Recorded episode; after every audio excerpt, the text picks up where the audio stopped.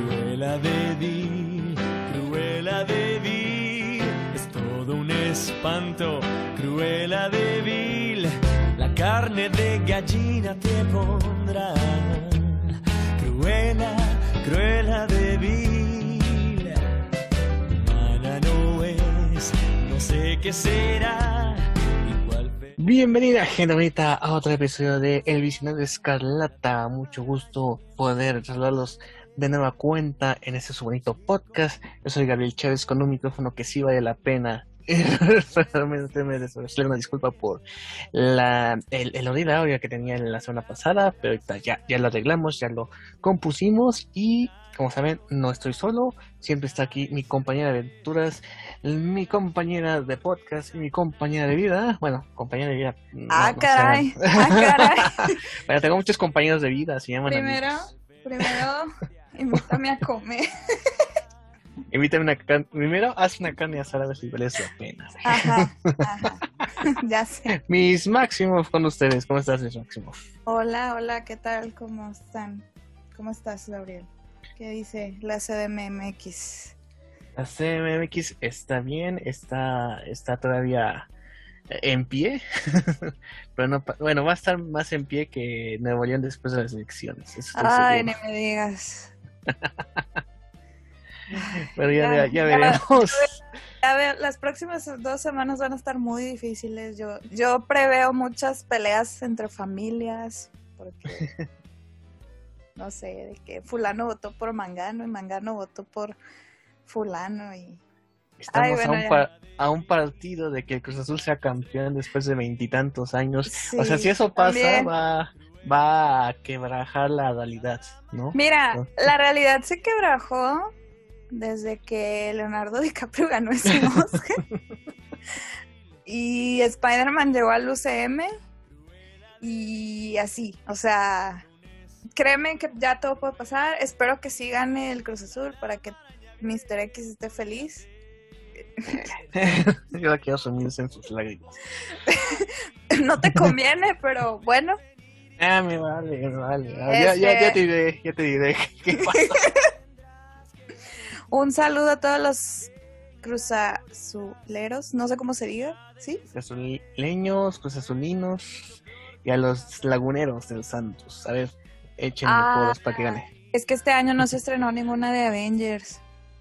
Por eso no va a ganar Oh my god. Dios mío, estamos en un predicamento. Eh, solo para recordarles que estamos, nos pueden encontrar en Spotify, Apple Podcasts, Google Podcasts, iVoox, Anchor, eh, Amazon Music, iHeartRadio. Eh, en cualquier servicio de podcasteo también tenemos nuestro pequeño blog que es edicionescarlata.blogspot.com y también estamos en la aplicación Freaking que es la aplicación Freaking si usted se está preguntando. Es una app que puede descargarse con, tanto para iOS como para Android, donde podrá encontrar este pues recomendaciones sobre exposiciones, eventos, este tiendas frente al mundo geek, al mundo del manga. Artista- Artistas, cosplayers, este... También hay una pequeña comunidad de estudios así universitarios que se enfoquen en la parte artística de todos los temas relacionados con lo geek. Y también gente que hace covers, este, música, etcétera. Entonces, vayan, descárguenla y Ahí síganos. búsquenos, y búsquenos, ahí estamos, en, en la sección, sección, de personas.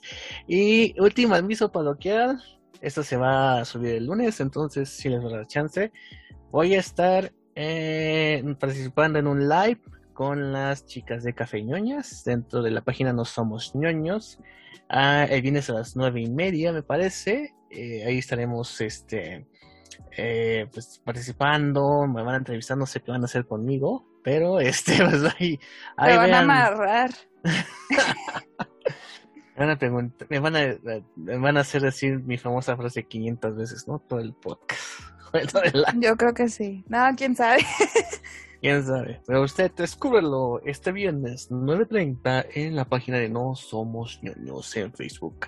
Y bueno, mis máximos, por favor, el chisme de la semana. El chisme de la semana. Bueno, empezamos por el guion filtrado de las chicas superpoderosas y el piloto fallido. Bueno, la semana comenzó realmente con la noticia de el piloto fallido de las chicas superpoderosas. Se lo mostraron a los ejecutivos. Al parecer a nadie le gustó. Y horas más tarde en Twitter una cuenta había filtrado un supuesto guion. Muchos, muchos empezaron a decir que probablemente este guion era filtrado por la cantidad de cosas que había. Ay, Dios mío. No, no, no, no. Yo ni siquiera me atreví Poquitas a leer. cosas, poquitas cosas. Yo ni siquiera me atreví a leerlo. Yo con lo poquito que me estuvieron comentando dije, no puede ser. O sea, había chistes sobre Aram. Es más, los chistes sobre era, es lo menos. O sea, no, no, no, no, no. O sea, e- era un guion muy subido de tono, más 18 para que se den una idea. Este, confirmaba lo de los rumores de que Bellota, bueno, de que Bellota era bisexual y un... Ay, no puedo creerlo. Una referencia, Eh, una referencia a Injustice. ¿Qué?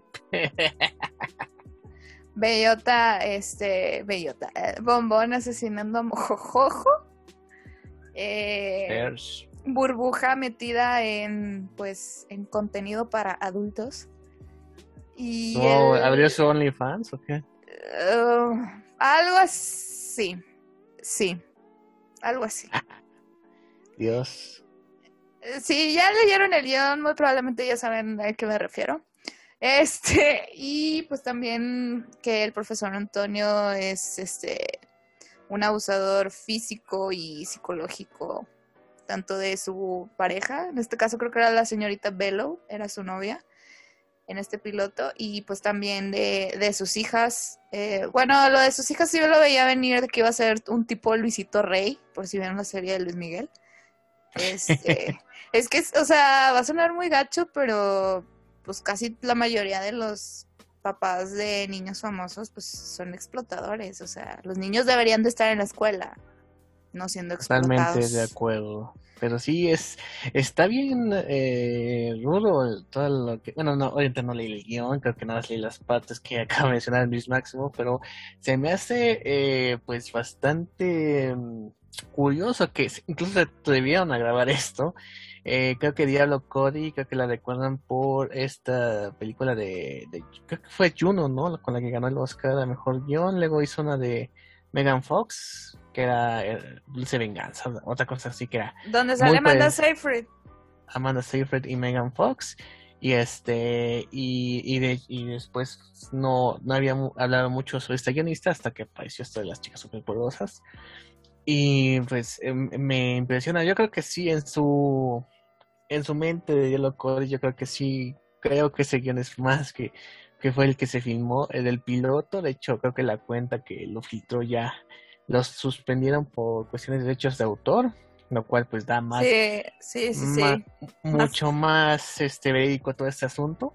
Y pues, miren, eh, así que marquen mis palabras, ese guion, se apruebe la serie o no, va a salir un, va a salir a la luz. Un día va a a la luz en YouTube, en Torrent, se va a filtrar y pues va a ser algo de lo que muchos van a hablar y pues a ver cómo, cómo lo ilustran, porque además también creo que este que una de las chicas se encuentra a su hermana con, con haciendo teniendo relaciones, algo así, por lo que leí. Entonces, este, pues sí, eso va a ser, se va, se va a saber ese piloto, se va, se va a dar a conocer, ya sea si se anuncia la serie, si hay un piloto ya bien hecho y que sea su temporada completa o que nunca salga. Ya veremos, ¿no? Pues van a reescribir todo y parece ser que a finales de este año van a volver a grabar otro piloto. O sea, no quitan el dedo sobre la raya de que va a salir serie de las chicas superpoderosas en live action, va a salir. Pero gracias a Dios, a la fuerza, a, a lo que usted crea, lo que creamos, que eh, precisamente esta historia no va a salir. Porque, Dios mío, o sea, no sé. Yo pienso que a lo mejor si fuera un capítulo de, de algo de Adult Swim, hubiera funcionado, pero, pero no para, pero no para CW, o sea, no sé. No, o sea, es, es increíble. eh, Inclusive para CW que toma toca temas sensibles, pues sí está bastante subido de tono. Unos decían que era como la, ¿cómo se llama? La, la parodia porno. Ay, sí, sí, sí. O sí. sea, sí era bastante controversial. Es, es, es bien chistoso de que todos los batillos que se andaban quejando de que no, no sé qué con esa serie, que no sé qué. Ahora de que no, sí hubiera salido la serie. Por lo hubieran dejado. vírgenes, perros. Pues, pues no sé, bueno. Ay, muchachos. Mira, como digo, eso va a salir, o sea, se va a filtrar ese episodio. Te lo apuesto, ¿va? se va a filtrar en Sí, sí algún se momento. va a filtrar, sí se va a filtrar y va a ser un tema de que hablar y... Ay, no. No, no, no, no. Pero bueno, entre otras noticias, también tuvimos una noticia muy buena sobre Marvel. Por supuesto que sí, y es que por fin Marvel el lunes eh, liberó el tráiler de Eternals, esta cinta dirigida por la reciente ganadora Chloe Zhao, la reciente ganadora del Oscar por Nomadland, por mejor dirección y mejor película, ya que también produjo la cinta. Eh, y eh, realmente nos muestran los Eternos, nos no muestra mucho de la trama, lo cual agradezco, agradezco muy bien. Eh, creo que eh, me pareció un buen avance. Se ven los los Eternos. Tiene bastante del estilo visual que maneja Chloe. Si han visto los películas, solo con los trailers se ve que ella es mucho de filmar en locaciones naturales, en lo que es, por ejemplo, aquí muchas escenas en mar, en bosque, con luz natural. No, al parecer, no, este, no va a ser mucho en, en foro o, Mucho este, en. CGI, ¿no? Como que también metió muchos efectos prácticos. mucho, muchos efectos prácticos, obviamente eso CGI, pero lo menos que se puede hacer. Eh, eh, muchos ya dijeron que ah, es como lo de Zack Snyder. No, mi hermano, no, espérate. Oye, yo, yo, yo quiero hablar sobre eso, porque también unos amigos me dijeron, es que parece algo muy referenciado a Zack Snyder. No, amigos, el problema es que aquí eh, se hace como un... El, el tráiler lo muestra como un estilo bíblico del Antiguo Testamento. Es, bueno, a mí me recuerda mucho a las historias del Antiguo Testamento. Hashtag sí fui al catecismo. Este... Yo también, y no me acuerdo de nada. Entonces, eh, hace como mucha referencia a eso del, a las historias del Génesis, este, pues lo de Adán y, E- Adán y Eva, la- eh, el arca de Noé, y sobre todo también esta cuestión de, de las civilizaciones babilónicas, y también esto de... Ay, cuando sale el templo, no sé por qué, a mí me recuerda mucho una historia que se llama el templo de Jericó, que también precisamente viene en la Biblia, y así. Eh, dicen que es Babilon- Babilonia, ¿no? Sí, sí, sí, sí. Eh, lo del templo de Jericó, no me acuerdo en qué parte exacta de la historia del pueblo de Israel está situada, pero sí tiene cierta relación y mención dentro del Antiguo Testamento esta cuestión de, de Babilonia. Y tiene sentido porque eh, son, fueron de las primeras civilizaciones en, en existir en la Tierra, eh, Babilonia. Y pues Zack Snyder no inventó las referencias religiosas, amigo, ni las referencias a- al Antiguo Testamento. Entonces yo creo, y tiene mucho sentido, que los Eternals hagan estas referencias a estos hechos. Este, no estoy diciendo que se estén basando en la Biblia, sino las civilizaciones babilónicas. Eh, y, y así. Por eso a lo mejor les da un aire a Zack Snyder, pero Zack Snyder no inventó la Biblia, no inventó el Antiguo Testamento y no inventó las películas del género bíblico, si es que existe el género bíblico. Ah, de hecho, el asunto con los Eternos es que son seres, bueno, aquí se ven como que seres que dan un impulso a la evolución de la humanidad y que la humanidad los trata a ellos como dioses o deidades. El ejemplo es que hay Ayak, que es este, interpretada por Salma Hayek, eh, tanto en los cómics es, eh, también se le conoce como Quetzalcoatl. O sea, también este, digamos que eh, a ella la daban como una diosa o un dios, dado el caso, y pues es así como tratan a los eternos cuando llegan a la Tierra, que que es una etapa muy temprana en la, en la historia del hombre.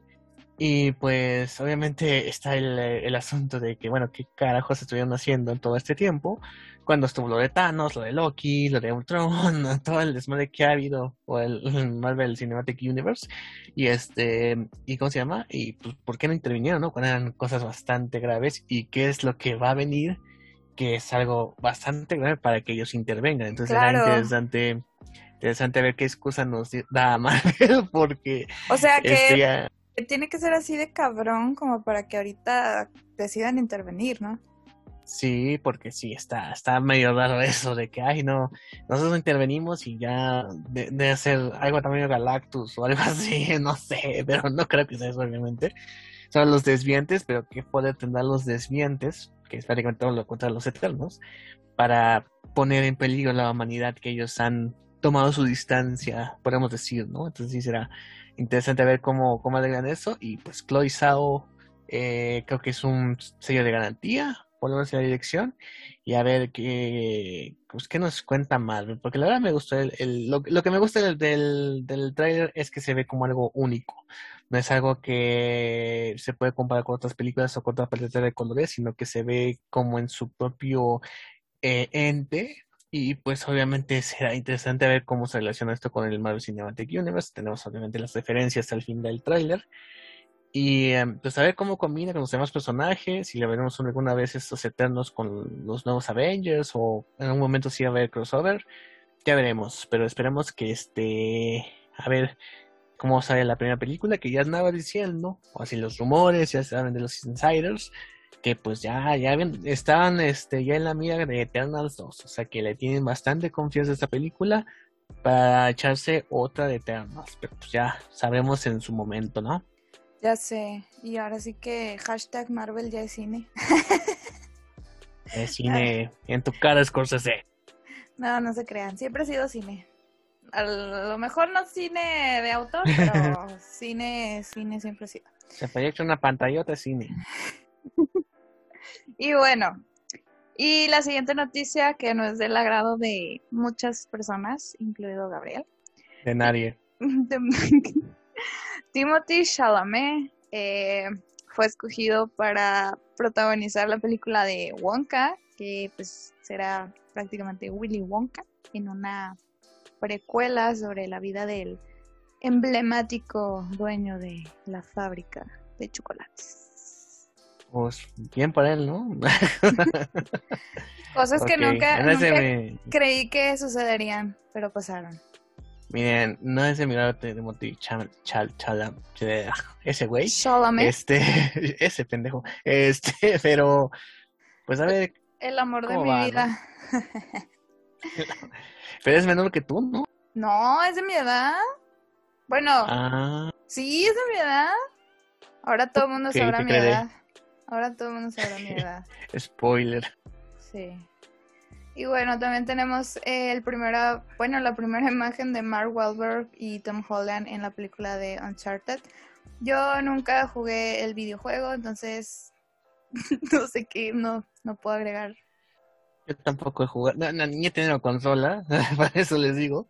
Pero pues esta película ha tenido como que se Mil, no, mil retrasos. Ha tenido como mil retrasos. Es lo único que puedo decirles. Sí, es lo más relevante de esta película, que la han movido de fecha, ha movido calidad de grabaciones, y cuando por fin se graba, se graba en chinga, así como que ya, ya terminaron, ¿qué onda? Pero al fin saldrá a la luz. Porque ya tenían mucho Eh. que la habían anunciado. Y bueno, la siguiente noticia. Amazon compró Metro Goldwyn Mayer. Oh my god. Oye, esto ya se, ya se estaba cocinando, ya está cocinando el anuncio, nada, hacia hacerlo de forma oficial. Y pues sí, esta semana ya se hizo oficial. Son dueños Amazon de la, la pues, el catálogo de Robocop, de Rocky, de James Bond, de Tomb Raider, de varias, muchas películas de la famosa casa productora del, del Leoncillo. Este, y pues es una compra bastante significativa. Obviamente no se sorprendan que ya tendremos todas estas eh, propiedades dentro del catálogo de Amazon. Y mm, creo que este, creo que es la primera vez que un estudio de streaming, digamos, compra un estudio de cine No sé, creo que, si no me equivoco, creo que es algo bastante importante. Eh, obviamente vemos el, potencial de Amazon, el poderío que tiene. Yo creo que con esto le va a dar algo a Netflix, porque Netflix solamente había llegado como que a acuerdos de, de pues del servicio de streaming, pero ya al grado de pues como Amazon que acaba de comprar, es un golpe fuertísimo totalmente. Pues sí, y pues esperemos saber qué, cuál será la, pues las consecuencias de esta compra. No sabemos si este, ¿cómo se llama? Si se va a dar una prioridad de streaming o se va a seguir con el modelo actual o va a haber esta, va a ser otra, otro estudio que adapte esto de estreno en simultáneo en streaming y en, este, en cines, pero pues ya veremos a ver qué onda con esto de Amazon y MGM. Yo creo que sí van a venir copiando el, el, modelo de HBO Max que tienen allá en Estados Unidos, de que tantos días en cine y creo que 28 días, algo así, y ya después ya lo van a estrenar en, en streaming. Pues vamos a ver, vamos a ver, pero esto se relaciona con la otra noticia. Sí, HBO Max eh, pues ya está oficial que el 29 de junio lanza su, ups, lanza su... Mis Máximo lanzó algo. sí, perdón. Este, HBO Max el 29 de junio en Latinoamérica con dos planes, el plan móvil y el plan estándar. Déjenles platico cómo va a estar la onda. El plan móvil, como su nombre lo dice, Solamente estará disponible para una sola para un solo dispositivo, en este caso ya sea tu celular o una tableta electrónica. Y pues el modelo estándar, eh, pues al igual que, que parecido a, pues a Netflix, este, que pues lo puedes ver en la pantalla, lo puedes ver en tu computadora, etc. El modelo móvil va a tener un costo de 99 pesos mexicanos. En Colombia 13.900, la moneda Colombia. Y bueno, en, y el modelo estándar va a tener un precio de 149 pesos mexicanos, etcétera, etcétera, etcétera. Al pagar la opción, perdón, es que no, discúlpenme chicos, es que no sé cuál es la moneda oficial de sus países, por eso no los digo. Uh, lo a encontrar en HBO Max, en su sitio oficial. Sí, este, lo, pues, oficial es que se va a llegar a toda Latinoamérica. Eh, pues el estándar.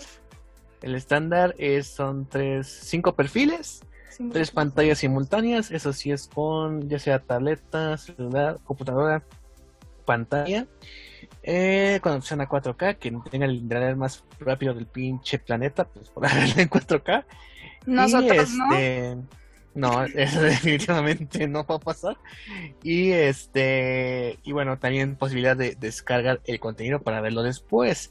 Algo interesante que eh, dijeron de HBO Max, en México y en Brasil se podrá transmitir la base donde se transmite la Champions League. La Champions, sí, yo pues estoy... O sea, yo no soy súper fan del fútbol, creo que lo he dicho muchas veces aquí.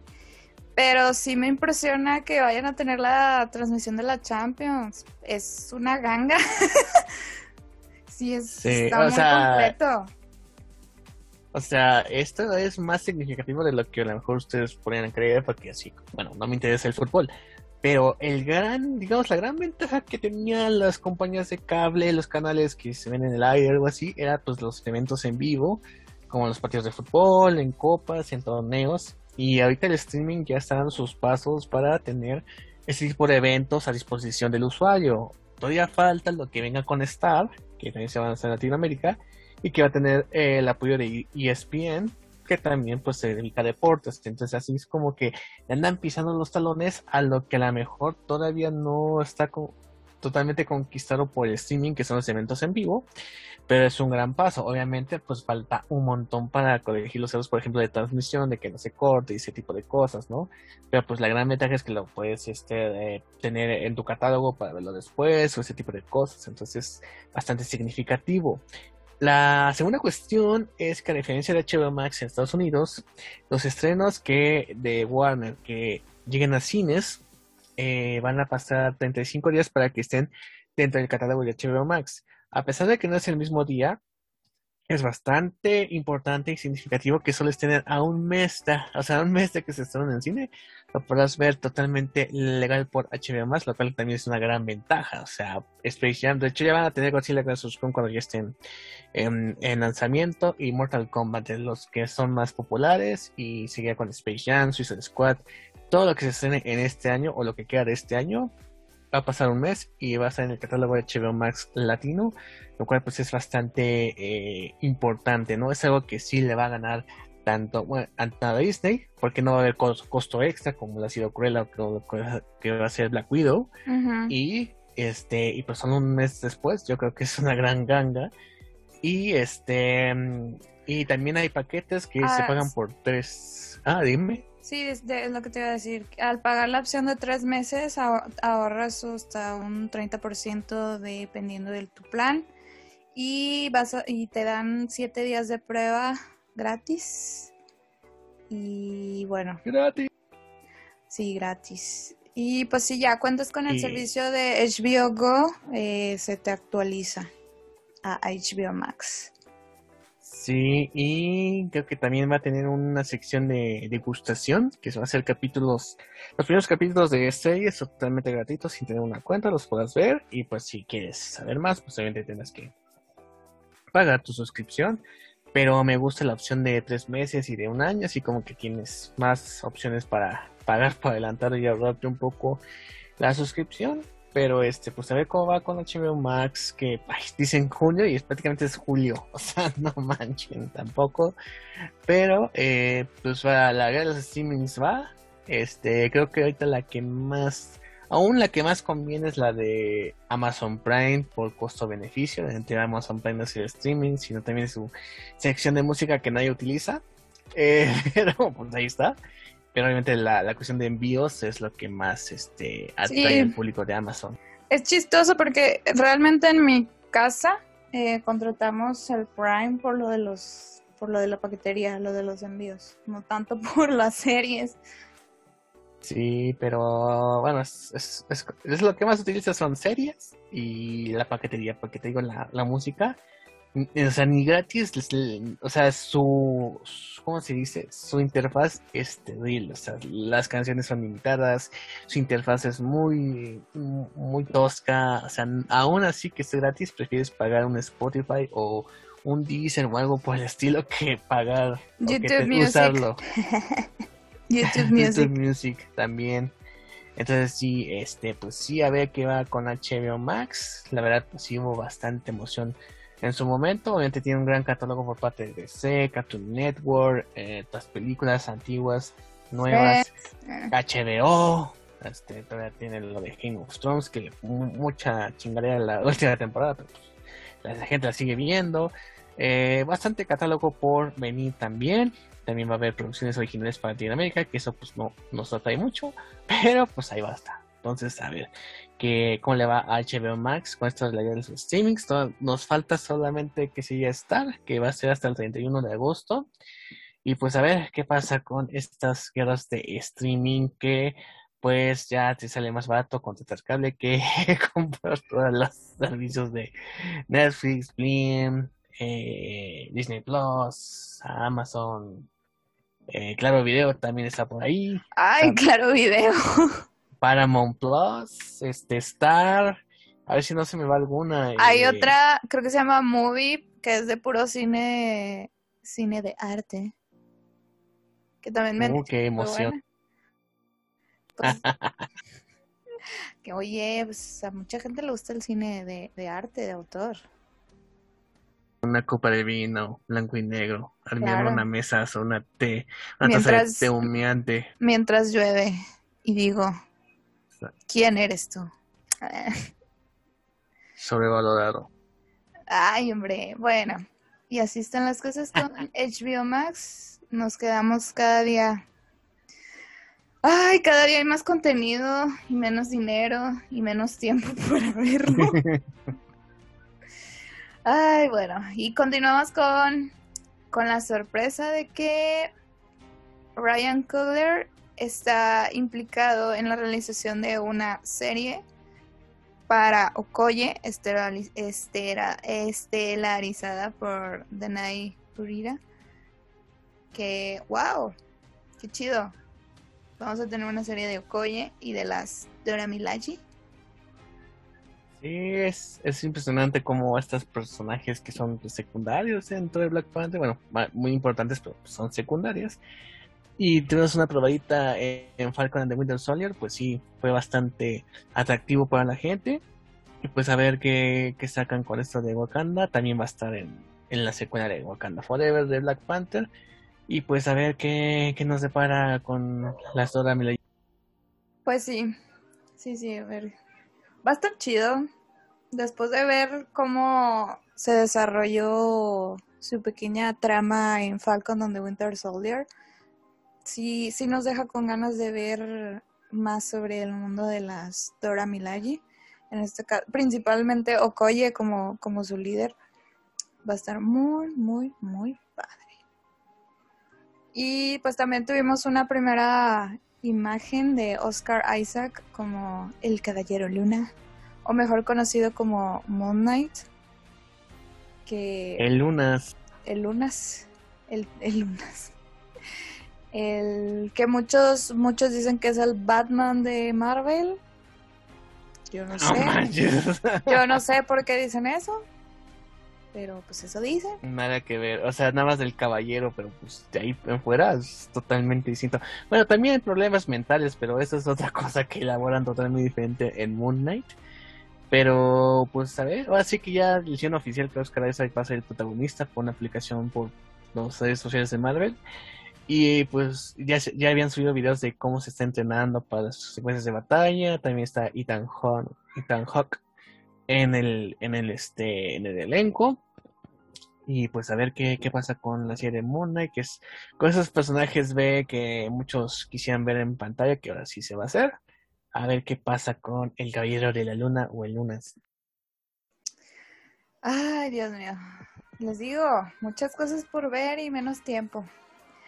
Y bueno, entre otras noticias, eh, inserté el meme de Federica de la familia Peluche. Si no sabéis usted quién es Federica de la familia Peluche, le pido de favor que Usted se, está muy bien. se tome el tiempo de googlearlo para que lo lea así con la siguiente noticia. Entonces no hay Pietro. Entonces no hay Pietro Maximoff. ¿Por qué les digo No. esto? Aaron Taylor Johnson, mejor conocido eh, en el mundo geek con su papel de Kikas, como Dave Lee Sewski, como en Kikas, y, y también conocido en el Marvel Cinematic Universe como Pietro Maximoff, el gemelito de la Wanda. Se confirmó como Kraven el cazador y no lo puedo creer. ¿Eso lo viste venir? ¿Acaso no, No. lo viste venir? No, no, no, no lo vi venir. O sea, de. No, o sea, para empezar, ni siquiera pensé que sí se fuera a concretar la idea de hacer una película sobre Kraven el cazador. Desde ahí, desde ahí no lo vi venir. Sí. O sea, pensé que Sí, se iba a quedar es- en, en una idea y ya. Sí, e- es, es bastante, em, bueno, siempre está la, la, lo que se dice de que, bueno, es que una historia de Venom no puede hacerse sin Spider-Man y ya se hizo, bien o mal, fue un éxito. Y ahora con Craven, eh, pues mucho tiene que ver Spider-Man. Bueno, no sabemos cómo la van a desarrollar. Em, hasta tiene fecha de estreno que es enero de 2023, o sea, como que enero va a ser lo que va a usar Sony para sus películas individuales de, de villanos del universo de Spider-Man. Entonces, pues es bastante... mm, sí fue una noticia que nadie vio venir, eso sí, nadie se esperaba esto. De hecho, estábamos incrédulos de que se estaba planeando una película de Craven y llega esto de eh, la última semana y pues así como que, ¿qué onda, no? Aaron Taylor Johnson me parece que es una buena opción para Craven, creo que ya con Barbie. De hecho, lo último que lo vimos hacer fue en Tenet, tiene una participación especial en Tenet así como fue este Matt Damon en Interstellar, así como que después dices, ah, chinga, estos güey apareció, qué pedo, ¿no? Pero, pues no sé cómo lo vayan a abordar, porque el punto alto de Craven obviamente fue por Craven The Last Hunt, que es una historia eh, chingoncísima, pero que tiene mucho que ver Spider-Man y más el momento en que estaba Spider-Man con el traje negro y todo ese, todo ese despapalle.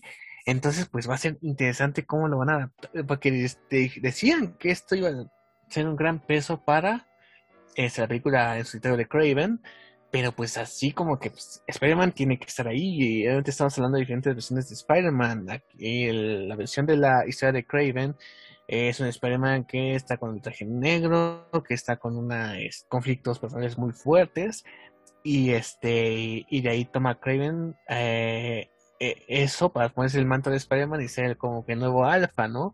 Aquí no sé qué, qué vaya a cazar Craven, quién va a ser el objetivo de este cazador, pero pues será interesante ver con qué, con qué este nos van a sorprender. Um, incluso, Oye, incluso recuerdo haber leído un supuesto rumor de que querían a Craven en, en la película de Black Panther. Algo así, sí, también oí eso en su momento y pero pues va a tener su propia película.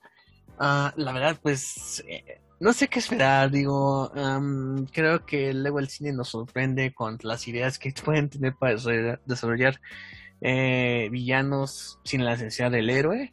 Ya vimos con Joker que sí funcionó bastante bien. Pero es que eh, es que de villanos a villanos. Claro, o sea, no puedes comparar Venom con Joker, o sea, totalmente O Venom con Craven, no sé. También, o sea, te digo, es, algo que me pone más en duda que el maldito Spider-Verse que según se plantea para diciembre. Pero... Ay, no. No, no, no, no, no. Viste en el clavo. o sea, es, o sea, el, plan de Sony, más con las palabras que, que eligieron el viernes, así como que, güey, ¿qué están haciendo? No sé, ¿qué, ¿cuál es el plan?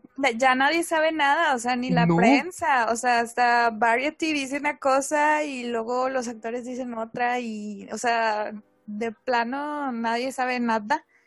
Este, luego tenemos a Jamie Foxx compartiendo estados en su en, Instagram, en sus historias.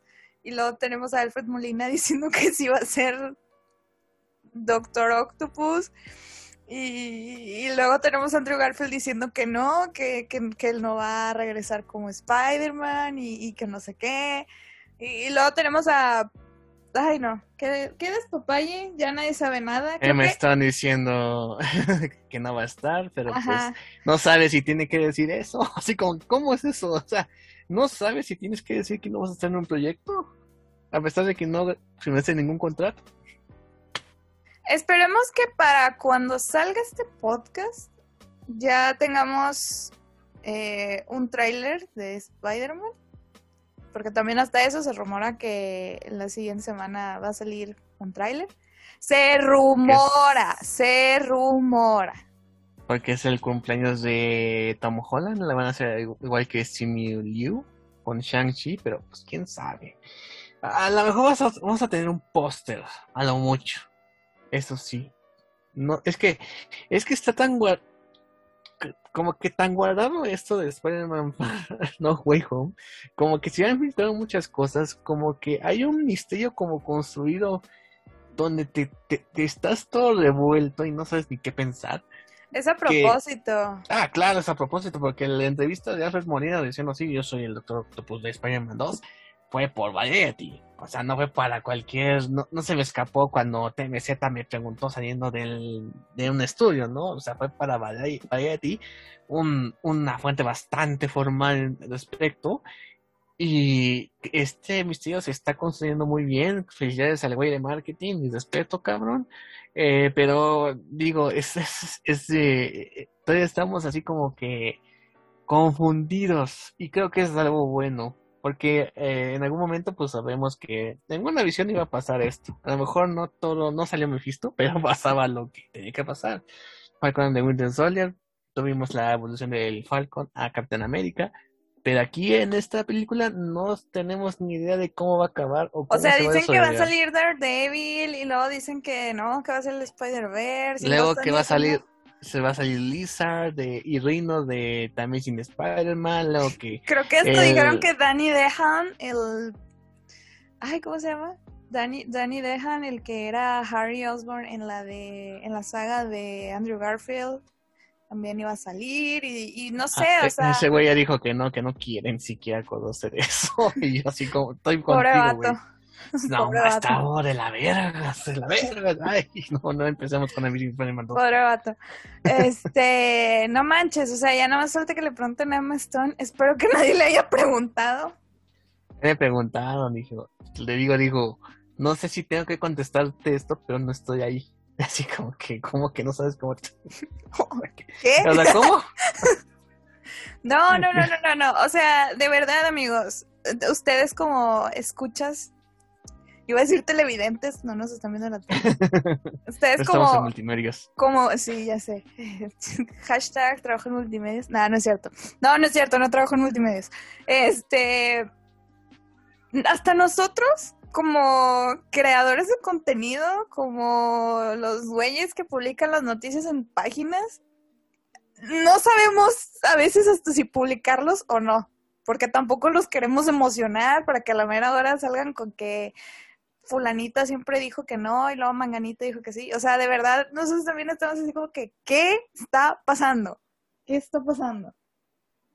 Doctor García, ¿qué está pasando? Entonces, bueno, eh, y pasamos por la última noticia, que ya no tiene nada que ver con el Spider-Verse. Que, va- que sí va a haber Hawkers 2, que va a haber Coringa 2. El Cori, el Bromas 2. No sabemos, si, no sabemos si va a haber Spider-Verse, pero sí sabemos que va a haber Joker 2. ¿Por qué? The Hollywood Reporter eh, tiene la nota de que el abogado de los estudios Warner Bros. eh, estaba, ¿cómo se dice? Negociando el contrato de Todd Phillips para coescribir eh, Joker 2. Todavía no se sabe si la va a dirigir, pero eh, la está escribiendo, coescribiendo. escribiendo. Pues sí, este, obviamente el Joker fue un exitazo, mil millones de dólares, un poquito más, con una inversión de 50 millones. Güey, fue el, el madrazo esperado que nadie se, se imaginaría que llegara a tal altura. Que iba a tener éxito, sí, pero no a tal grado. Y obviamente también en crítica, en los Oscars, obviamente por Joaquín Phoenix y por la gran banda sonora que rodea esta película que pues ahorita no está, es de hecho entonces Terminator está como en 60% de aprobación, digo no es la mejor película de la historia, pero pues es bastante eh, eh, competente, Está muy da- buena y también abrió el debate sobre la salud mental. O sea, hasta el Ah. mismo Joaquín Phoenix lo dijo en su discurso de que, o sea, como un personaje de cómic malvado terminó abriendo el debate de la salud mental. sí, y este, ah, se me fue lo que iba a decir.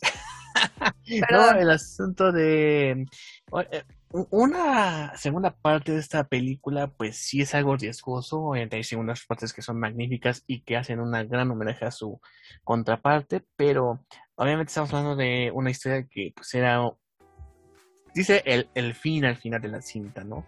Entonces, este, pues no sé si vaya a, se puede lograr hacer lo mismo, que tenga el mismo éxito, el mismo, la misma profundidad con una secuela, o es algo que se va a quedar a la mitad, no sabemos. Joker 2, El más Joker, loco, más loco que nunca. Más delgado que nunca, ya hace un esqueleto. Este, no te iba a decir que esa película nada más la he visto una vez en mi vida. Yo la vi dos veces y no me arrepiento de haberla visto dos veces. Ah, no, no, no, no, o sea, si- siempre le he querido echarle un segundo vistazo, pero por mangas o mangas, ¿no? Ahorita que, tengamos HBO Max, supongo que ya de las primeras cosas que me voy a echar, pero este, sí, no, me acuerdo que la vi en el cine en su momento, y ahí estaba lleno, la, llena la sala, había niños así como que, ¿qué pedo, señores? O sea, es una película para. Así me pasó cuando fui a ver la de Deadpool 1. También volteaba así como que, señora, ¿por qué trajo a sus hijos? Esto no es Spider-Man. Sáquelos. Spider-Man. Sáquelos, por favor, señora. Le- me agradecerá que le estoy diciendo esto apenas. Chale, uno se preocupa más por las criaturas ajenas que los propios papás. Bueno, bueno, bueno. Es, esa es historia para otro podcast, pero bueno. Eh, pues sí, a ver qué pasa con Joker 2, que es algo que todavía está en veremos o no veremos, porque hay que recordar que la primera vez que se... Cuando estaba haci- dando con esto de Joker, pues todos también estaba confundidos todos, porque era así como que una película individual de Joker que no va a estar por Jared Leto, que va a ser en otra tierra, que va a ser otra versión, Joaquín Phoenix. También se grabó en chinga esa película, creo que fue como un mes.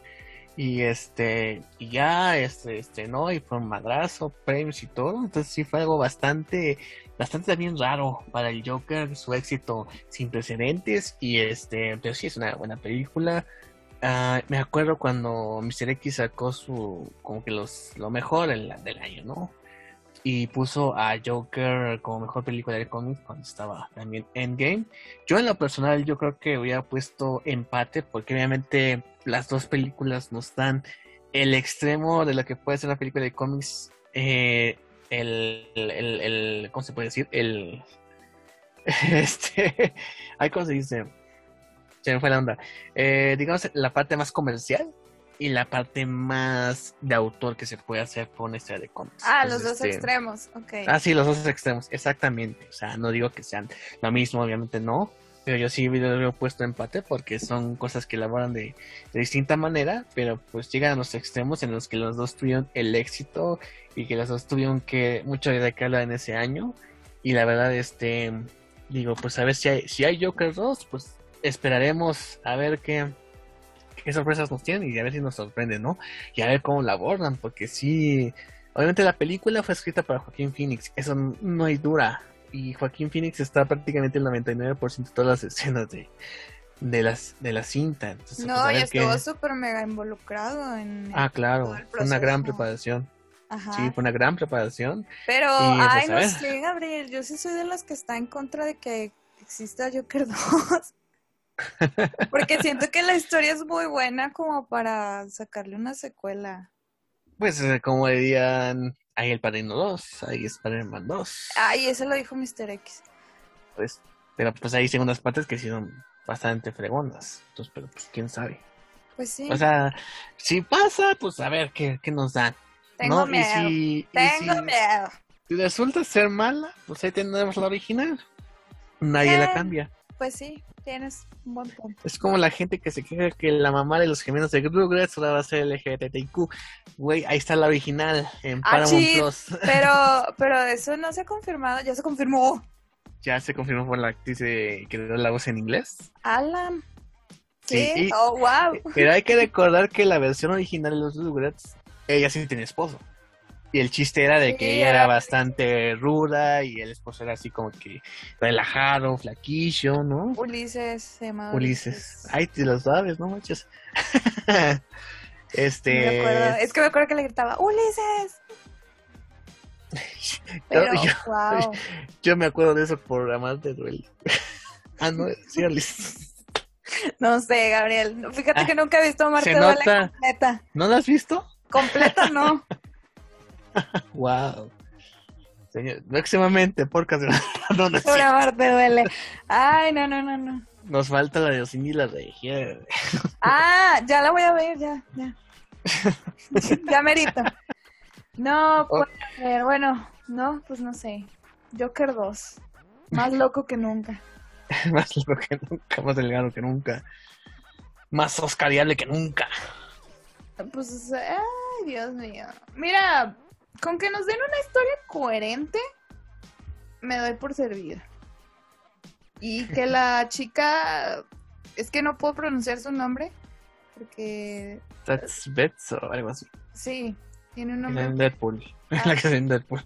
No, no, la chica que hizo la música, que ganó un Oscar. Ah, no, no, mejor busquen en Google, por favor. No, Sí, porque no, el nombre no. está, es que está muy, es que, es que no me acuerdo si es sueca o noruega, es de un país nórdico. Este, Sí. espero que otra vez se encargue de la música No, sí estaría bastante y chingón. que no, pueda ganar no. otro Oscar por eso. No he oído más de ella, o a lo mejor no, no sacaron nada, quién sabe. Hizo que ya, la, hizo la música para la serie de... eh, Chernobyl. sí, ajá. Eso fue antes. Entonces, o sea, de Joker para acá no ha sacado otra cosa, según yo. O no me he enterado. Yo tampoco, pero bueno, espero que también esté involu- involucrada también en el proyecto. Y bueno, pasando del chisme, vamos a hablar de Cruella de Vil, Cruella de Vil. Ya no me sé la canción. Eh, alguien hizo un cover, ¿no? En- ¿Quién era? Mm, no sé. Muy bien. Este. Selena pues, Gómez sacó una canción como en el 2009, algo así, sobre Cruella de Vil. Ándala. Este, pues sí, Cruella, que es esta parte de los live action de Disney que ya está sacando. Bueno, en esta, esta ocasión más bien fue el asunto de sentarse los villanos, como lo hizo con Maléfica, que hasta una secuela que todo el mundo le valió madres. Entonces, eh, la primera está Amigos. chingona. Yo nunca me había dormido en una película, se los juro, por muy aburrida o mala que esté, nunca me había dormido en una película. Maléfica 2 es la única película en la que me he quedado dormida en el cine. Tómala. Y, y está cabrón porque hasta tiene Michelle Pfeiffer, ¿no? Ahí en el Sí. elenco y, Ajá, y y, la cajetearon. y yo la yo quiero mucho a Michelle Pfeiffer, pero me quedé dormida de plano. Ay, bueno. Cruella está basada en el personaje de la novela de 101 Dálmatas de Dudley Smith, porque es una novela. Y después fue la película de Disney de 1967, me parece. Con las actuaciones de nada más y nada menos que la talentosísima Emma Stone, Emma Thompson, Mark Strong, Joel Fry, Paul Walter Hauser, John McCrea. Y dirigida nada más y nada menos que por Craig Gillespie, creo que sí se pronuncia, que también dirigió películas como eh, Lars, eh, perdón, perdón, como Aitonia. Y bueno, ¿qué te pareció, Gabriel? ¿Qué opinas de Muy Cruella? bien. eh, antes, antes de comenzar con la reseña, tengo que decir que la vi en el cine, en, un- en el Cinemex, ahorita ya lo sabrieron, afortunadamente. Am, obviamente, pues los protocolos, todo bien, todo padre, no estaba muy llena la sala, lo cual agradezco. Pero, lo, lo bueno, me pasaron el, el, el avance de Marvel Studios de sus próximas películas, así me emocioné un poquito, ahí la verdad. Pero lo interesante es que ya me tocó, obviamente vi Cruella en versión este, doblada, me tocó ya con subtítulos, a pesar de estar en español. ¡Oh, que, por Dios! o sea, eso fue algo que no me, no me esperaba. O sea, sí, hasta se me había olvidado eso de los subtítulos. Te juro que yo lo veía bien lejano, pero ya nos alcanzó el futuro. Ya se alcanzó el futuro porque fui a ver Godzilla vs. Kong en el cine, no había esto todavía. Este, y pues, según había entendido, iban a, o a menos se iban a especificar que esta función iba a estar con doblada de español con subtítulos o doblada de español sin subtítulos, pero pues nadie- no especificaba en la aplicación, no especificaba nadie. Este, de hecho, mandé un Twitter en este, un tweet a, a, Cin- a Cinemex diciendo a ver si tienen este disponible ah, versiones con doblaje o al español pero sin subtítulos, no me han contestado hasta ahorita. Eh, pero eh, tengo que decir que, mm, eh, eh, pues, mm, en momentos no me distraía, creo que se, en parte de diálogos hacen las minúsculas, la parte, ponen la parte de abajo que no sea tan estorboso para el espectador que pues, sí puede oír, porque esto está hecho para que las personas que no tienen audición pues puedan este, disfrutar la cinta. Eh, pero este, en momentos como, por ejemplo, cuando está sonando una canción, que aquí tienen bastantes canciones la película, ponen eh, canción de rock sonando, o canción de funk sonando, y lo ponen en mayúsculas, sí, ahí sí te distrae bastante ese asunto. Eh, o por ejemplo, no se está escuchando nada y nada más se oye como una, una conversación lejana, ponen eh, conversación entendible, así como que ¿para qué pones eso si no, no aporta mucho a la trama? Sí está dado ese subtitulaje y más porque lo ponen en, en mayúsculas, así como que para que el que el que no sea hablante estén consciente de eso. Am, pero creo que es algo que ya es algo que se tiene que acostumbrar porque creo que en, Estados Unidos sí hay muchas con subtítulos. Este, a pesar de ser del idioma gringo, o sí tiene su subtitulaje y toda la cosa, pero no me sacó tanto de onda como esperaba. Te digo, nada más estos, estos momentos de que está sonando algo y lo ponen en mayúsculas para que sepa que está sonando algo, ¿no? Una música, o te acerca un coche, algo por el estilo. No es, o sea, no es tan, no es de que se, se caiga una silla y lo esté diciendo, ¿no? Pero sí hay momentos en donde sí te está eso, sí, porque ya, sí, ya se cae.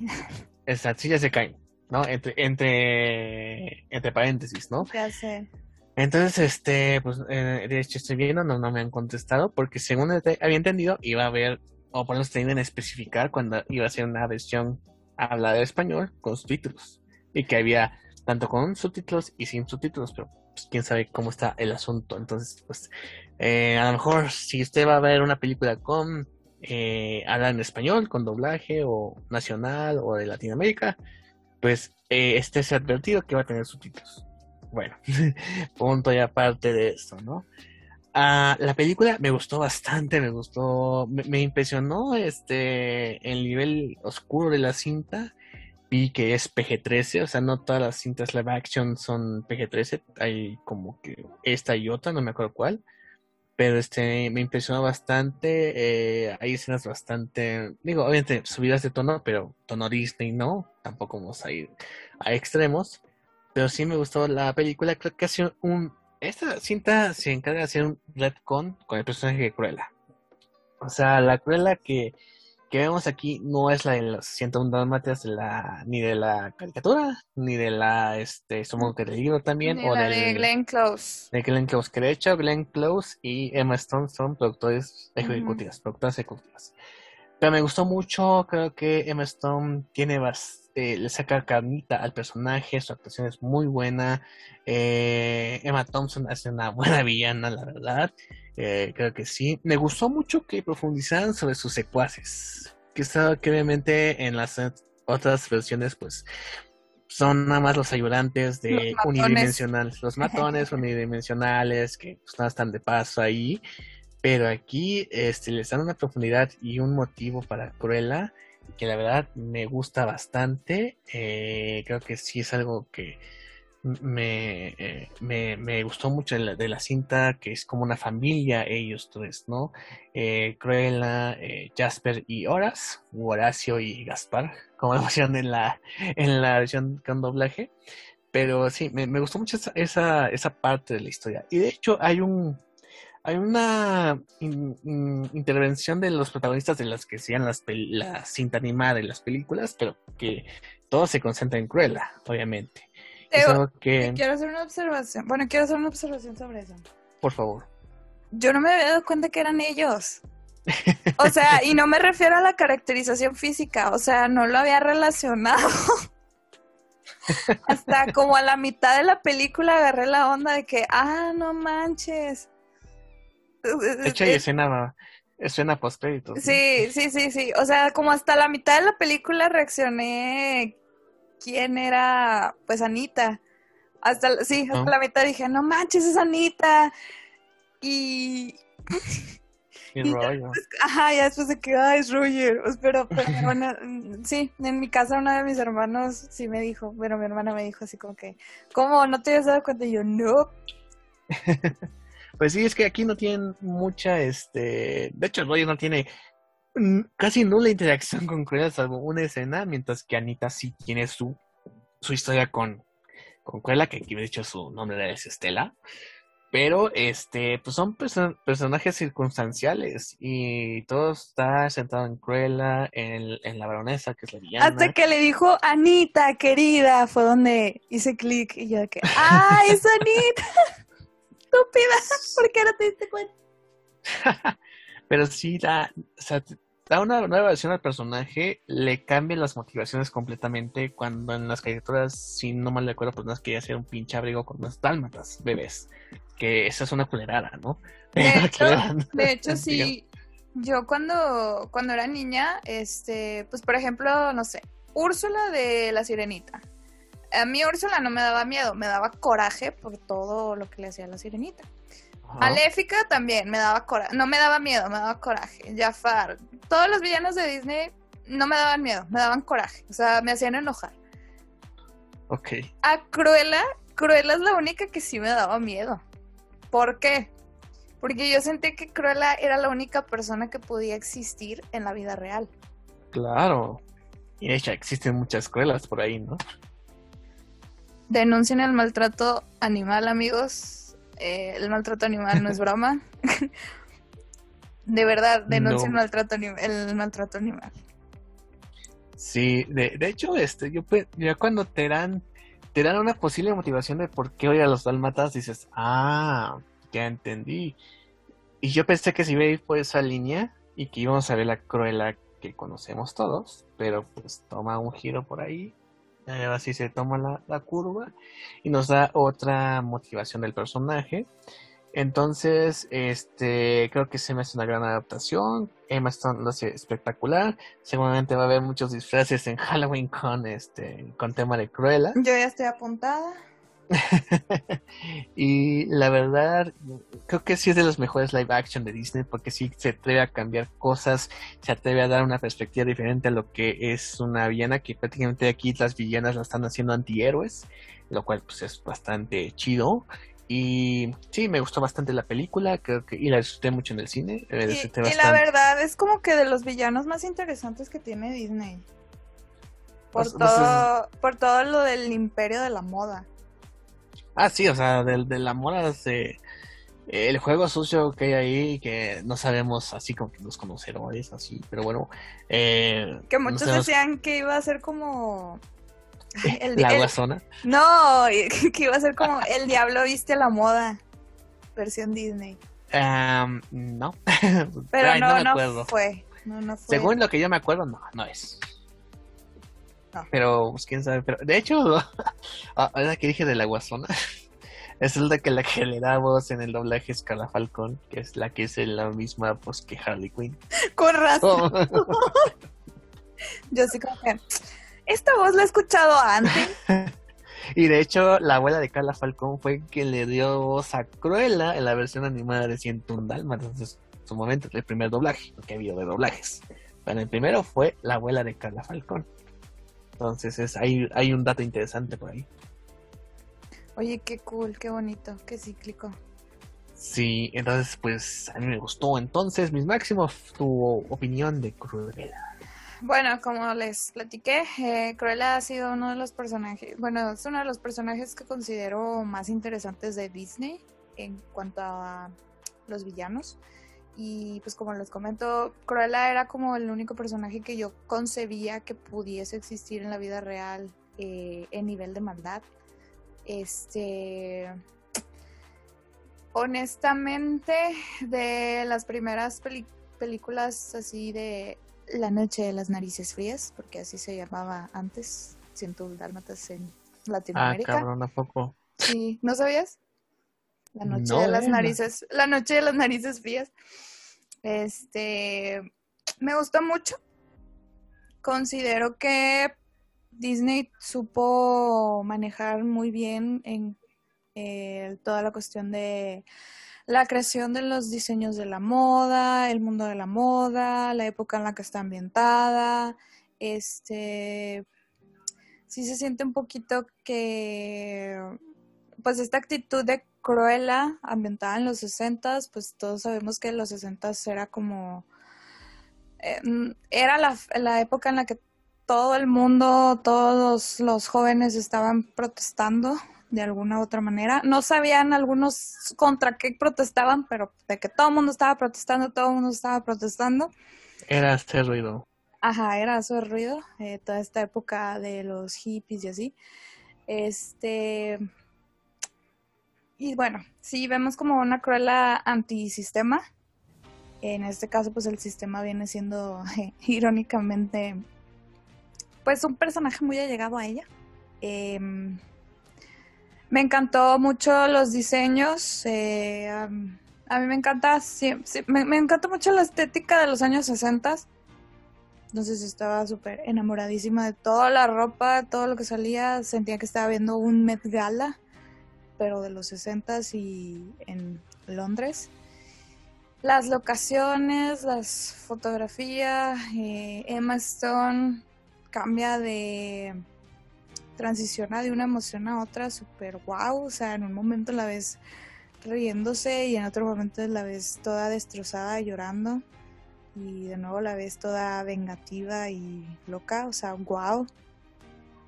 La verdad, además tú eres una actriz que tiene mucho, mucho, mucho que dar todavía y me encanta que haya sido elegida como Cruella. Emma Thompson también es toda una actriz asasasasa. Y hasta los personajes secundarios hacen muy bien su chamba.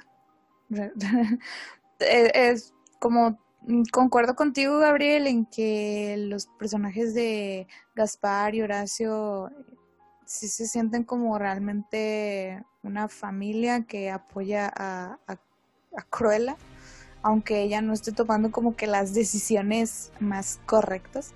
Y, y, y, creo, creo, creo, creo que... Mm, ah, bueno, no, no sé.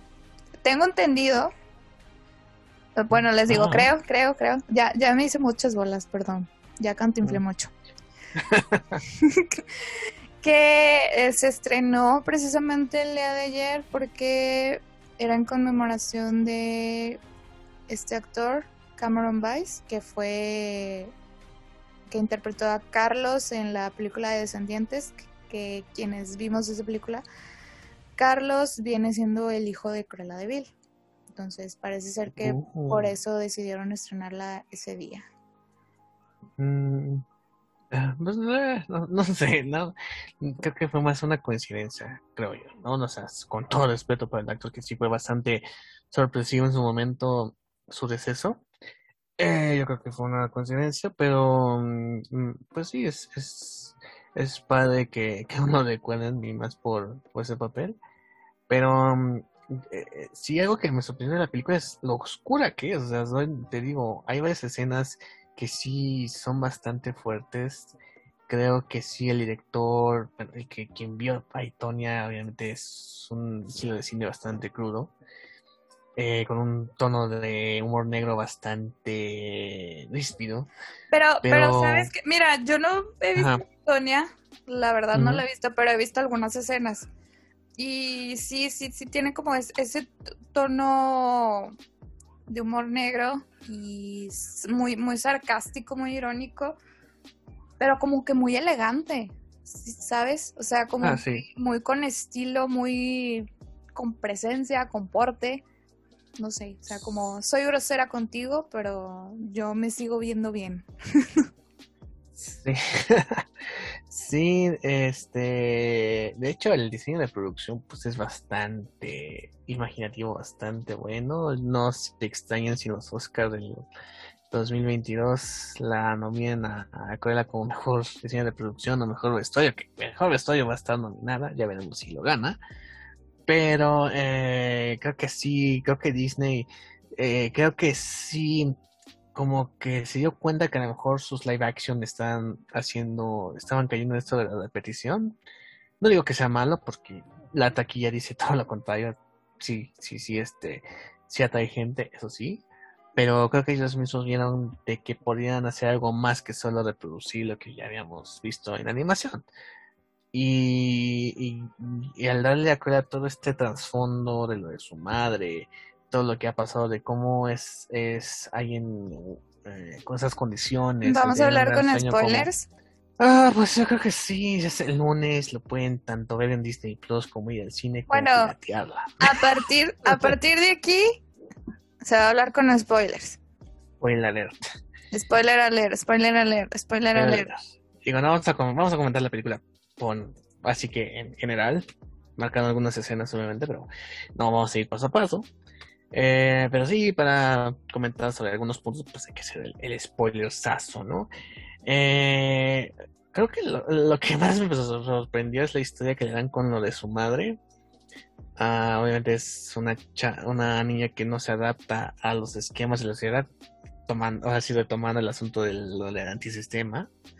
De, que no se acoplan a un cierto modo de que se tiene que comportar la gente, que es algo que este, pues a muchos les ha pasado. Y por las circunstancias tiene que verse obligada a, a robar, a hacer cosas indebidas, pero sin perder de vista el sueño que ella tiene, que ser diseñadora de modas, es trabajar para, para las grandes firmas, ¿no? Y que tiene ese talento que se desperdicia en, en, sueños o en, en, otras cosas que no es lo que le alegra a ella, ¿no? Y esa, toda esa deuda con su madre, la culpa que ella tiene por la muerte de su madre. O sea, es alguien es, que en corto tiempo le pasaron un montón de fregaderas. Pero está, está, muy... Yo, yo sí estoy muy impresionada porque no esperaba ver esa trama. Sí, estoy muy impresionada porque siento que, como tú dices, como que en muy poco tiempo supieron manejar todo, todo el plot de la pérdida de su madre, el desarrollo de cómo iba sobreviviendo en las calles y pues cómo empezó a incursionar en su sueño de toda la vida. Es cómo la el tema de la moda puede abarcar varias capas de, intriga, de venganza, de thriller. De hecho, hay una, una serie de cómics llamado Snoot Girl, que es de Brian Lee O'Malley, que es creado de Scott Pilgrim, que creo que lo diseñaremos en su momento aquí, pero que también involucra, el mundo de la moda y es interesante cómo eh, siempre este tema de la moda puede dar pauta a historias bastante profundas. Ahora, aquí en el caso de Cruella, eh, eh, es interesante cómo manejan todo esto. Y siempre se vemos a la moda como algo glamoroso, ¿no? Como algo que, puta, todas las altas esferas de la sociedad pueden tener acceso a. El Met Gala, el Met Gala. El Met Gala, chingada. Pero luego los mismos involucrados en la moda hacen unas culeras horribles o igual de horribles que, por ejemplo, los narcos, ¿no? Así como que, güey, qué pedo. Sí, es que al final del día los diseñadores también son, son artistas plásticos también. El problema es que lo, como lo vemos en cosas que usamos a diario, no, no los vemos como artistas, porque realmente son artistas. Sí, luego está el asunto de, bueno, es un artista que trabaja por una gran firma, pero lo que tú creas no es de tu propiedad, porque estás bajo un contrato. Algo que puede ser bastante que ha habido casos también en los cómics. O sea, esto está en es que, es que ese, e, ese, tema está en todo, en todo, en toda la cuestión de creaciones. O sea, y, no crean que es algo nuevo, es algo que tiene miles y miles de años, porque si nos vamos al pasado, pasado, pasado, pasado, pues antes la música, los compositores de música trabajaban para el rey, los pintores trabajaban para el rey y lo que ellos creaban no, no se quedaban con, ellos no eran propietarios, el, el rey era el propietario y pues no, pues con el paso del tiempo y con el comercio y la industria, pues ya, ya no es el rey el dueño, ¿no? Sino la empresa para la que trabajas. Entonces, sí, Exacto. sí está feo. Sí, o sea, hay, hay bastantes puntos que toca la, la, la trama de la cinta. Y como tú dices, o sea, creo que también por eso muchos este creadores de escritores de cómics han salido de pues de la de típico DC Marvel y han creado como que sus propios editoriales. Ah, claro, y de hecho muchos se de hecho en algún momento yo se preguntan por qué no hay tantos personajes nuevos porque es pensártela dos veces porque así como que creas algo en realidad no va a ser tuyo va a ser parte de, de, la, de la empresa que estás este, dibujando. En el caso de Image, pues hay como un trato ahí de que, es más beneficiario para el autor, o el, mismo autor se va a otra editorial independiente o crea su propio proyecto en Kickstarter, este lo saca adelante el sí mismo. Eh, o sea, en muchos casos, por ejemplo, eh, este, no acuerdo, un, autor, se fue el nombre desgraciadamente, pero el que hace Stranger in Paradise, se llama el cómic, es alguien que se ha autopublicado y nunca ha pisado Marvel ese Nunca ha pisado. Y se ha autopublicado. Y es de los primeros que se autopublicó este y que ha sacado adelante su obra y que ya lo podido vender a otras editoriales para que se imprima en, en varios idiomas, ¿no? Entonces, este, pues sí hay varios casos y obviamente al trabajar para una empresa grande como creativo, si te la piensas dos veces así como que, y de hecho hay una escena, ¿no? En donde le está mostrando sus, los diseños que ella tiene en mente, pero cuando se va a almorzar, este, Cruella está dibujando su propio diseño para ella misma y se la debatan porque está bajo contrato. Así como no, que, pues, qué horrible. Fíjate que eh, eso le pasó al creador de las Bratz. No me acuerdo del nombre exacto. Él, él cuando creó las Bratz estaba trabajando para Mattel y por eso Mattel le ganó un juicio y se quedó con las Bratz durante un tiempo. Luego ya apelaron y pues ya se las devolvieron. Pero as- así, haz de cuenta, también estaba trabajando en ese tiempo en Mattel y Mattel se quedó con las ideas. vale madre. Sí, o sea, Oye, una pregunta, ¿vi- ¿de casualidad viste la película de los Rats? de las Bratz, no, no, no la he visto. Dato curioso, la película de las Bratz fue producida por Avi Arad, que fue productor de las cintas de Marvel, de X-Men, Daredevil, Spider-Man, que todavía está en Sony con esto de- del Spider, del universo de Spider-Man con Venom y todos los, estos personajes. Y de hecho fue la primera que quiso lanzar como eh, Arad Productions, o sea, alejado de las cintas de superhéroes. Que le fuera el carajo, de hecho ahí tiene un cameo del cabrón, no sé, no me digan por qué, lo sé. Pero ¿Por Porque tienes un cameo en, la película de las Bratz, no manches. ¿Qué, qué, qué pedo? No. así como que- no, mames, así como que, güey, no, no puede ser, pero eh, dato curioso. Ay, no. No, no, no, no, no. Pero bueno, entonces, ay, está difícil ser independiente, ser freelance en esta vida. Asunto independiente, concurso. Ay, no sé, no sé qué es eso, pero bueno. Es que no has descargado TikTok. No. Eh, bueno, el asunto es que. a, eh, a eh, Cruella eh, la chamaquean ah, sí. y le quitan su diseño. Y déjate eso, pues es la que en su momento. Eh, fíjate, yo pensé que. Bueno, el personaje de Emma Thompson es la que, digamos, de alguna manera as- manda a matar a, a su mamá en esos momentos. Y yo pensé que iban a usar a los dálmatas como. Digamos, el catalizador para su odio a los perros. O a esas, esa raza de perros, porque también tenía sus perritos que están también adorables. Esos, esos güeyes hasta- eh, también actúan muy bien, esos cabrones. Eh, este, Sí, también están bien bonitos. me gustó el parche del ojo, no mames. Así como, Wanda, Sí. deja ponerte un parche en el ojo. Pero este, yo pensé que iba a ser un catalizador para que se explicara su odio para los dálmatas. Y dije, no, pues, ten- no digo que lo justifico, pero sí tendría sentido en su psique de que odiara a los dálmatas por ese, este, por ese evento en su vida, ¿no? Sí, yo también pensé que le iban a dejar así. Pero Sí. pues no. Pues no, o sea, sí, como te digo, creo que hacen un re- reinicio, un con el personaje, como alguien que solo es alguien extravagante, que quiere hacer sus cosas, sus cosas a su modo, en el mundo de la moda, pero no se va a meter con eso de los animales, de hecho vemos que al final, este, uno de los dálmatas que secuestras y termina en varas dulces, Termina Ah. siendo hembra y pues los perritos. Dos perritos. Y, y, o sea, de dos perritos salen 199 perritos, que está cabrón, ¿no? No, no es cierto. no. Un perro no puede parir 101 dálmatas. Pare A ver, seis. ¿Los 101 incluyen a los papás o no? No, se secuestró los demás. Haz de cuenta que la camada eran seis. Y los demás los secuestró de otros lados. Ah, Pero como ya, pero como ya no los pudo, ya no los quisieron regresar o como que eran de la calle, no sé, se quedaron con los 101. No, está chingón. Pinche infierno. O sea, está bonito los perros, pero siento un cabrones, no chinguen. Ah, pues sí. Ay, no, 101 dálmatas. Qué Sí, película. oye, este, no me esperaba el, el reveal después de la mitad de la película, ¿eh? Así como que, ¡ah! ¿El qué? No mames. ¿Cómo? El, el, pues de que quién era su madre.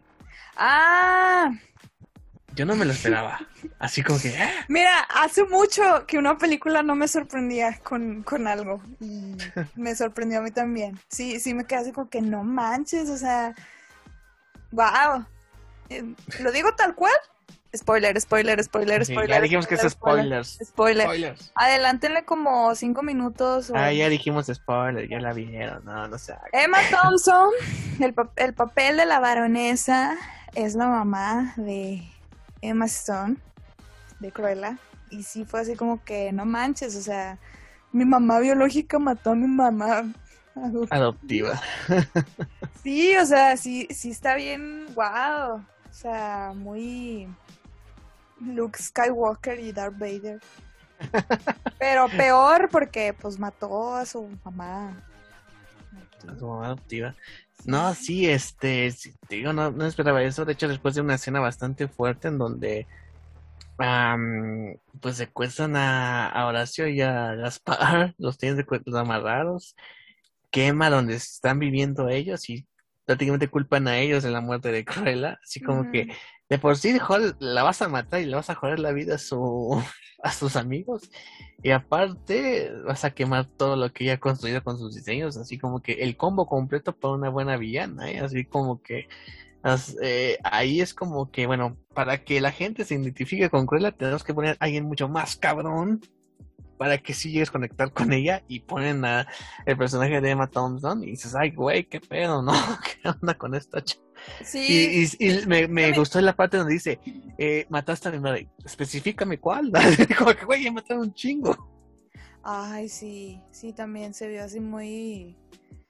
Ay, no, desgraciada. Sí, Ya sí. pasa la ¿Qué desgraciada. pasa, la desgraciada? Y realmente una escena- la escena que me...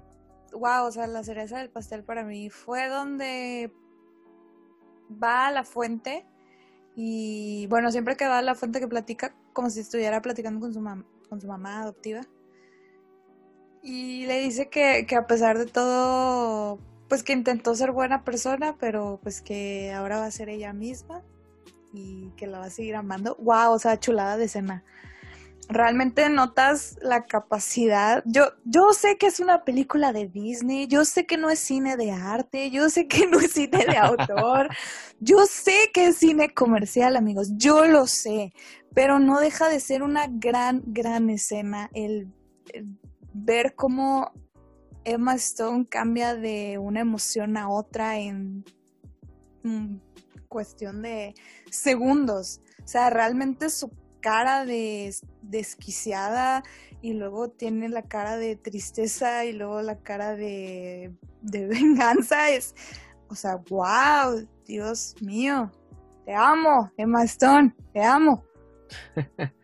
Sí, de hecho cuando va en la motocicleta como que se ve más, más cruela, más como la versión animada que todos recordamos. Sí, Así como- su expresión cambia muy cabrón, así como que, ay, güey, así como que hasta envejece. Pero es su expresión, o sea, no, no hay CGI ahí, no hay nada, es su expresión, su actuación.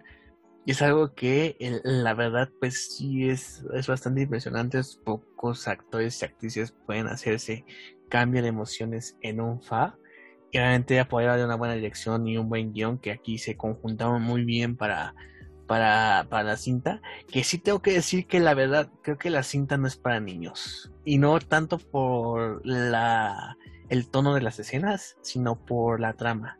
Creo que y Sí, me que yo tocó también lo pensé. Sí, me los- tocó en la sala un- una niña que pues ya se estaba volviendo a las a la hora, ¿no? Y ya la sacaron, de hecho. Ah, pues gracias por el papá consciente, ¿no? Gracias. Pero sí, no es para niños esta película.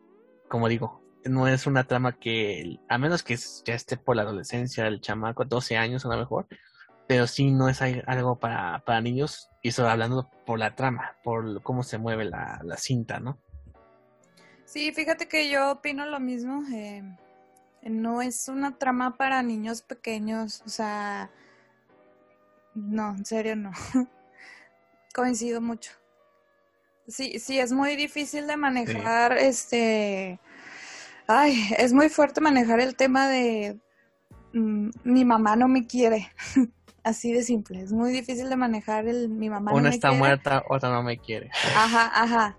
y- o es, es muy difícil de manejar a tan pequeña edad. Entonces, si tienen hijos, si tienen sobrinos y planean, planeaban llevarlos a ver la película, no se los recomendamos. No se los recomendamos, a menos Se que la Se van a aburrir.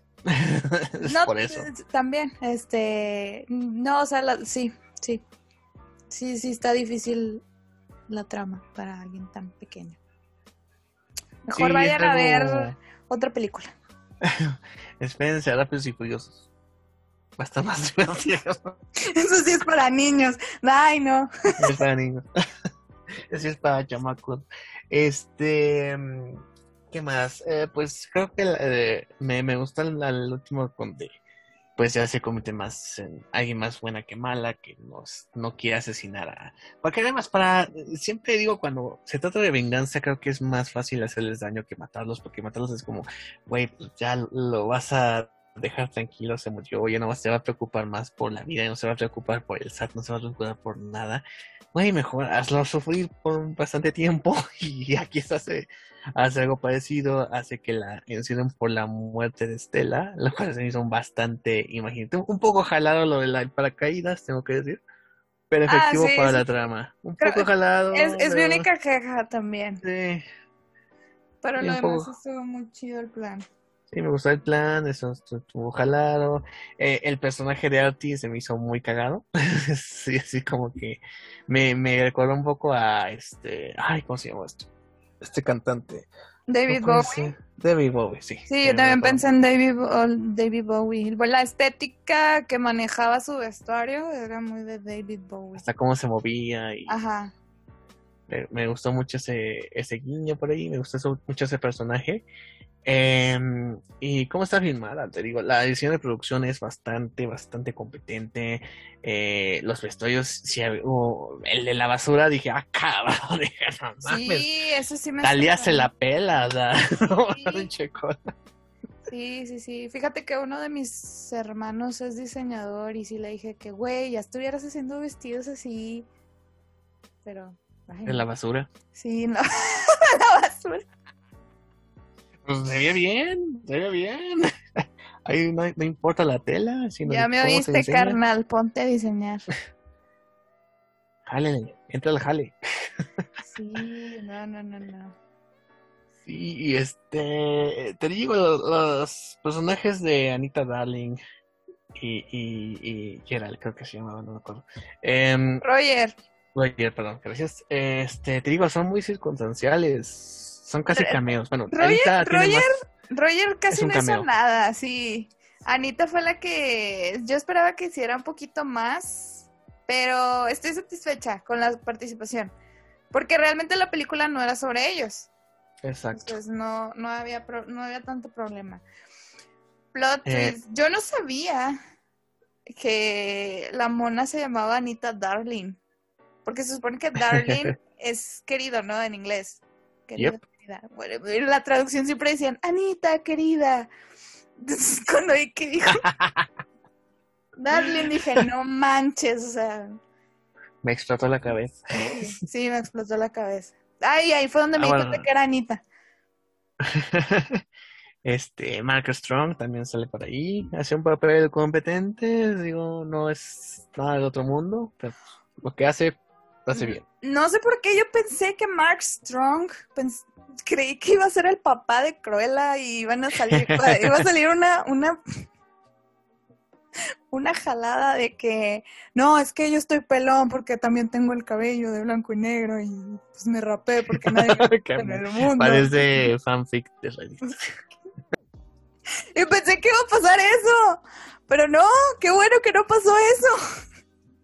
Sí, digamos que no fue el caso. Y de hecho, su papel es me- me- medio pequeñito, pero pues lo que, como sale, lo hace bien. Hace chingón, como es Mark Strong. Que de hecho dice que va, que a lo mejor sale en Kingsman 3 y que pero tú te moriste, güey. Feo. Y te moriste chingón. No puedo creer que no puedes revivir porque moriste chingón. No puede ser así. Su hermano gemelo. Ser. Ay, esa mamada. Por, por, por ser Kingsman, yo creo que sí van a sacar eso. Su doppel- O sea, sacaron a Elton John y a robots de perros en la segunda, ¿cómo van a sacar a su hermano gemelo? No he visto la segunda, pero Tienes que verla, tienes que verla. la voy a ver. Me gusta, me gusta con sus galadas, ¿eh? Así es como que me gusta con sus galadas, pero tienes que verla, tienes que vale la pena. Eh, pero, pero sí, creo que la película, este, como digo, hace una dimensión del personaje, eh, saca por completo el asunto de los dálmatas, sirven como más como un guiño, más que como el tema de lo que ha sido con estas historias. Y pues se centra en lo que es Cruella, en todo este proceso. Lo mejor de- porque no querían ser cancelados al rato de que Ah, puede ser. No, cance- pero pues cancelamos a Disney por maltrato animal o algo así. puede ser, pero lo resolvieron bien por lo menos. O sea, no se siente sí, Sí forzado. estuvo muy padre. Sí, sí, sí estuvo muy, muy bien. no se centraron en los dálmatas. Sí, este, y creo que sí es una, una, un gran cambio para Disney. No sé qué live action, creo que es el Peter Pan el que sigue. Vamos a ver si.